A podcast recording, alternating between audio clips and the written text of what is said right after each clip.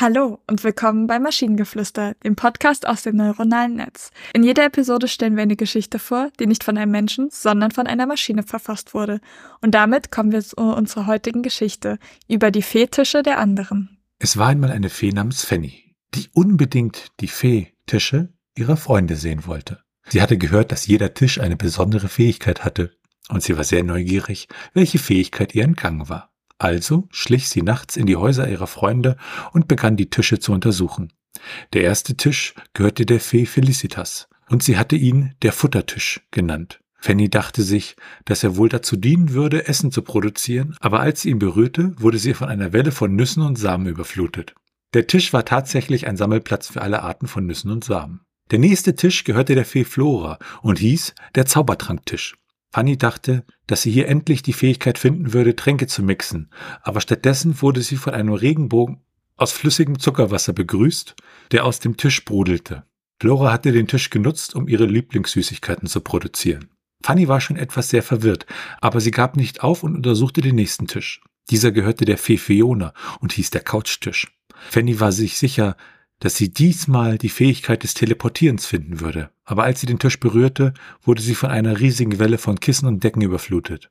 Fiona hatte den Tisch genutzt, um ihre Lieblingskissen und Decken zu lagern.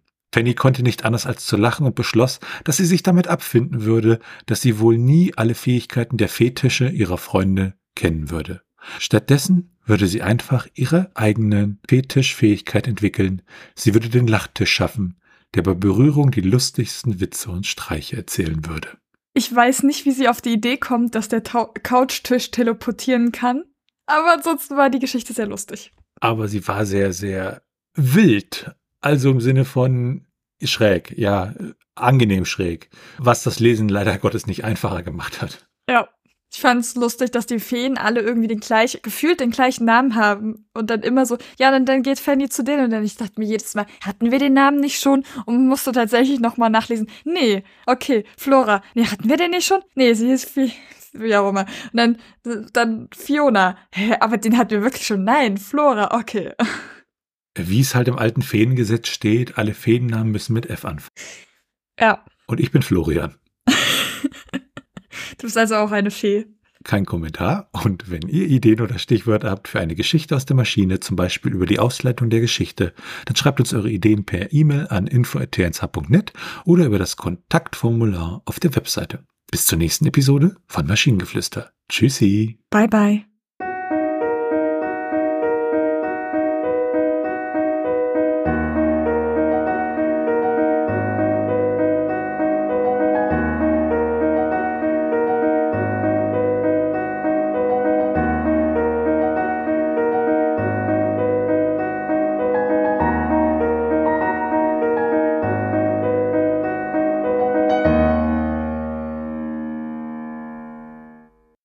Eine Produktion von Tone Age.